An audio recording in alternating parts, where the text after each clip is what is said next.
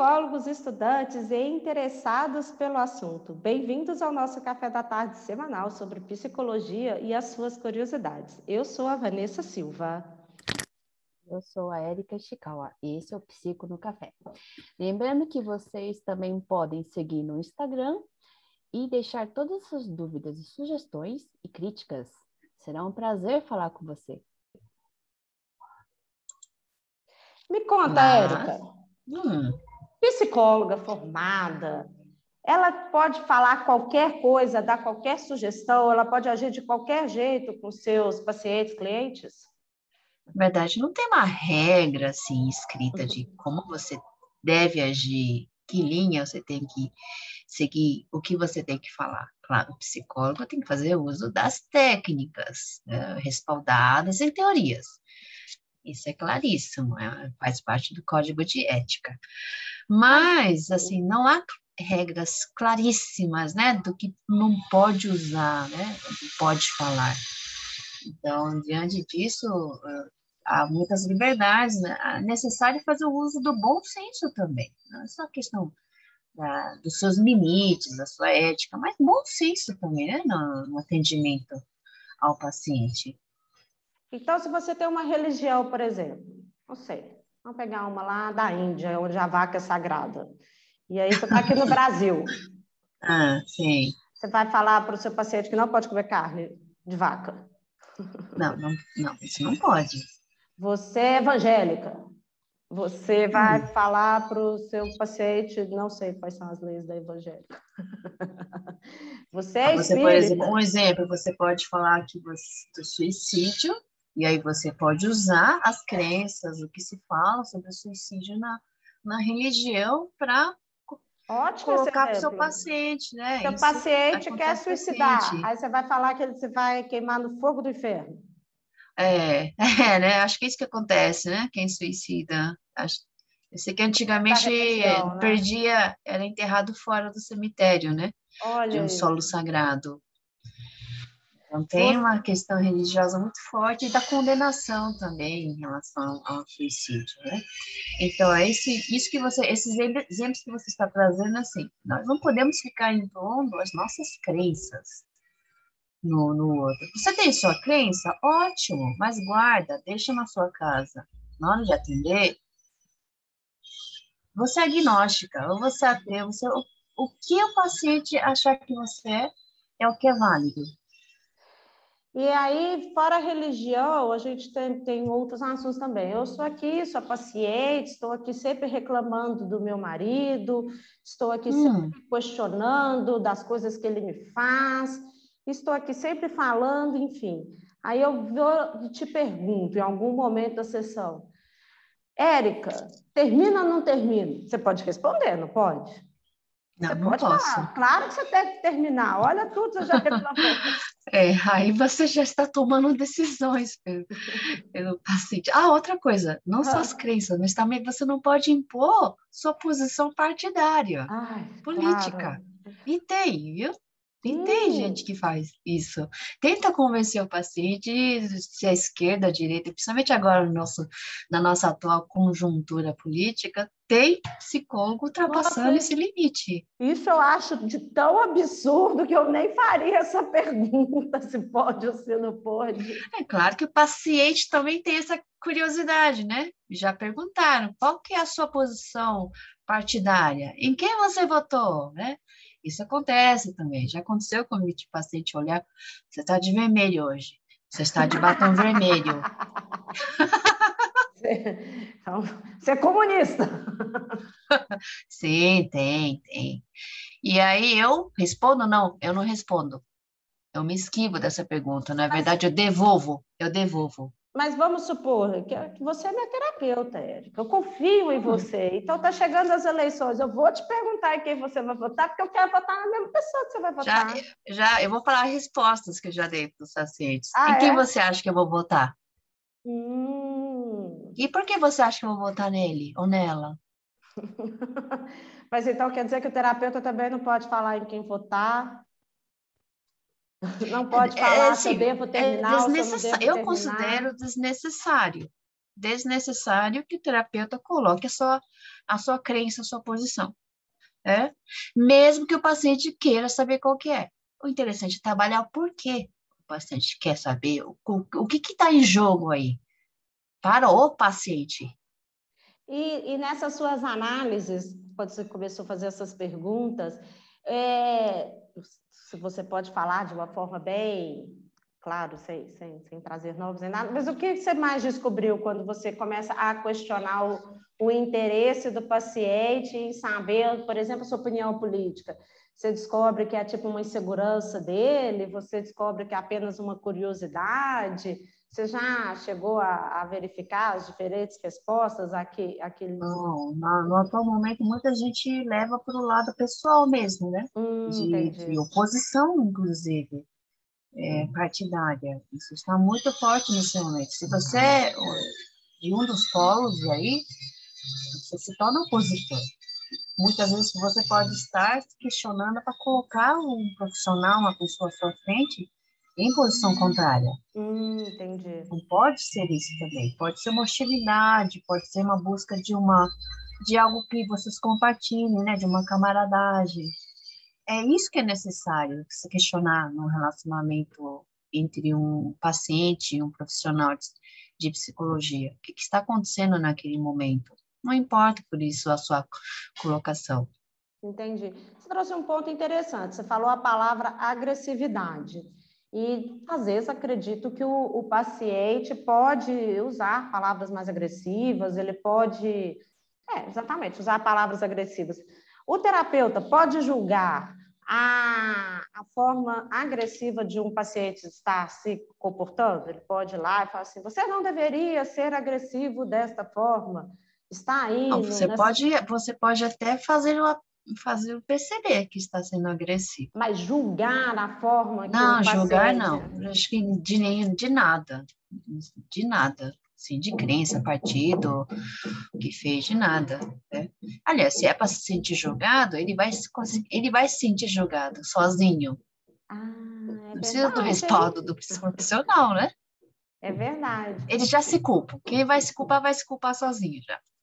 Vai procurar só confirmação no psicólogo, é pior ainda, né? Se achar uma confirmação das suas é, crenças. É, não, não, fica bom. Porque são tantas... Mas tudo depende do relacionamento entre os dois, né? Como é que se dá essa transferência? Né? Em que lugar que ele pega o profissional e coloca? Que lugar que é esse, né? De opositor, de, de amigo, de mãe, de... qual é o lugar, né? Que vai colocar o psicólogo? Pode ser opositor, né? Se for é posição partidária. Eu nunca tinha pensado em como o paciente coloca o terapeuta, porque eu sempre vejo o terapeuta como terapeuta. Alguém que está ali. Não, o paciente tem uma crença e vai querer confirmação. Pode usar o terapeuta para isso. Interessante essa. essa ah, assim, por exemplo, eu, se colocar numa posição de, ah, eu sou uma pessoa que é capaz de fazer isso, aquilo, não sei o quê, e procurar essa confirmação no terapeuta. Hum. Ah, você é capaz, você realmente consegue. Ah, não, você é vítima, você sofreu. Então fica procurando confirmação. E, não, e, e, aí até atrapalha, porque você não, você não vai perceber essa posição e você não vai sair dessa posição. Entendi, realmente. Essa pessoa deve, deve atrapalhar mesmo o processo. Então, a gente está uhum. aqui conversando sobre algumas, algumas ações que o terapeuta não deveria fazer. Então, falamos sobre impor religião, impor julgamento, impor partido político. Mais algum outro item que você acha que, que você vê que não vale a pena o terapeuta trazer para a sessão, para manter? Ah, tem, alguns itens, tem alguns itens interessantes que eu levantei aqui, né? Sugeridos, né? Por exemplo, não pode forçar a pessoa a falar. É, claro, numa terapia a pessoa tem que falar. A fala é um instrumento. Então a criança tem que se expressar também pra, através dos brinquedos, né? Acho que é uma questão também de, de, de cada caso é um caso. Né? Forçar a, a falar é interessante. Isso, há terapeutas que conseguem ficar sessões inteiras com adolescente, por exemplo, em silêncio, numa posição silenciosa. E consegue. Eu tive uma professora que ela, a primeira sessão ela deixa ficar em silêncio, mas na segunda ela já pede para fazer desenhos. ou escrever alguma coisa, porque aí entra na arte terapia ou na análise de caligrafia e daí ou faz algum tipo de jogo. Eu já ouvi falar que tem umas técnicas interessantes de quebrar o silêncio sem forçar a pessoa a falar. Eu já tive adolescente que entrava na sala, sentava e falava assim: "Eu não vou fazer nada do que você pedir, vou ficar em silêncio, não vou desenhar, não vou jogar, não vou fazer nada". E quantas sessões foram assim? Poucas, né? Porque eu também sento, ah, então tudo bem, vou ficar olhando aqui para você, espero. É, essa parte deve ser bem complicada. É, assim, geralmente, às vezes o, o, eles não aguentam. Ah, que uva! É? É, forçar a falar, eu Mas tem que saber manejar, falar. porque muitas vezes são levados pelos pais, eles não querem, né? Não querem fazer a análise, a Eu, terapia. eu acredito que tem um receio também do que eles falarem, depois você vai falar para os pais, por mais que você explique, tem todo Também, um e código a de questão da ética, confidencialidade, sim. isso, que você não vai falar o E que não sim, muitos pais também acreditam que é leva e traz também, que você Ah. vai fazer o que o adolescente confessar para o psicólogo, vai levar para os pais, né? É, exatamente. Então tem muito esse leva e traz, o psicólogo meio que mediador fofoqueiro, né? Do, enfim. Então, a criança, adolescente, aliás, qualquer pessoa que tem uma mediação aí, tem o psicólogo como mediador, vai ter uma desconfiança mesmo, vai ter essa crença de que o Mas psicólogo vai passar informações. Mas os psicólogos, que são psicólogos que seguem ali aquela a ética de não de não quebrar o sigilo, eu acredito que realmente não quebrem, né? Eu acho. Uhum, Eu, sim. eu me sinto não quebrando. Eu, eu me sinto que eu guardaria o que a pessoa fala e o outro que guardaria.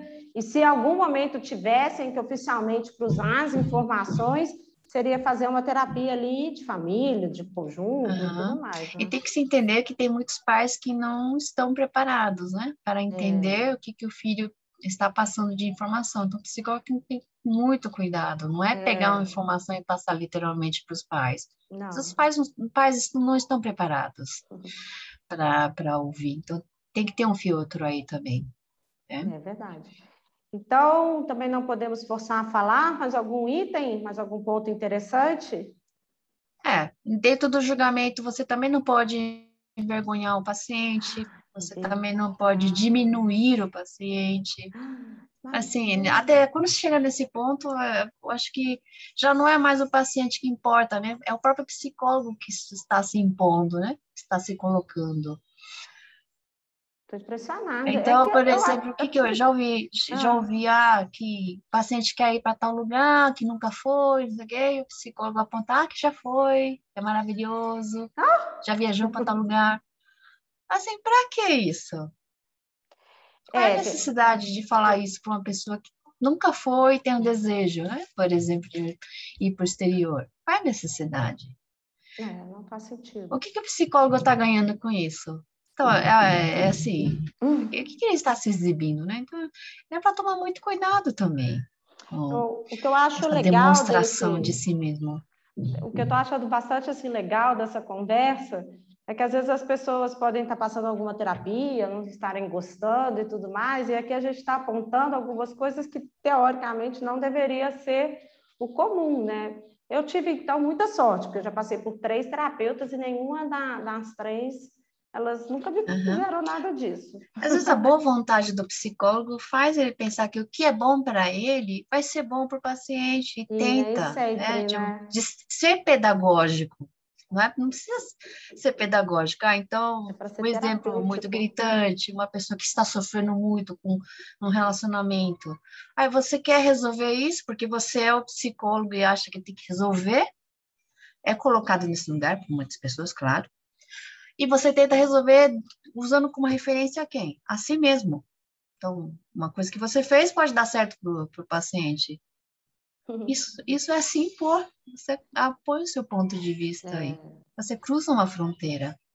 É, essa fronteira, ela, e ela é muito delicada de ser cobra, eh, cruzada, né? Porque você está ali naquela, naquele momento super íntimo. Então, realmente, para a pessoa falar algo ali, você vir a tomar a decisão por conta daquilo, é, é bem fácil, né? No final. É, tem bastante coisa. Se fosse realmente. tão fácil, eu ouvia conselho, conselho dos amigos, não procurar um profissional. Exatamente. Procurar um profissional para entender por que você não faz aquilo que é tão fácil. Parece tão óbvio, mas por que você não faz? Porque é para tá isso que procura um profissional. É, se o conselho fosse bom, o conselho seria vendido.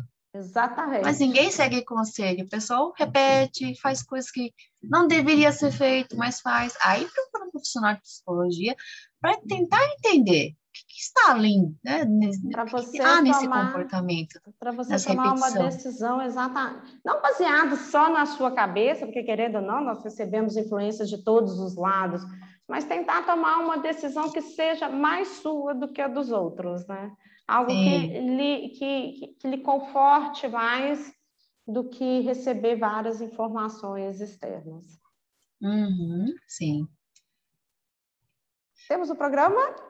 Temos um programa. Érica, muito obrigada pela gentileza de você estar aqui. Muito obrigada a todos que nos escutam e agora até quinta-feira que vem. Obrigada novamente por esse espaço e até quinta que vem. tchau, tchau. Tchau.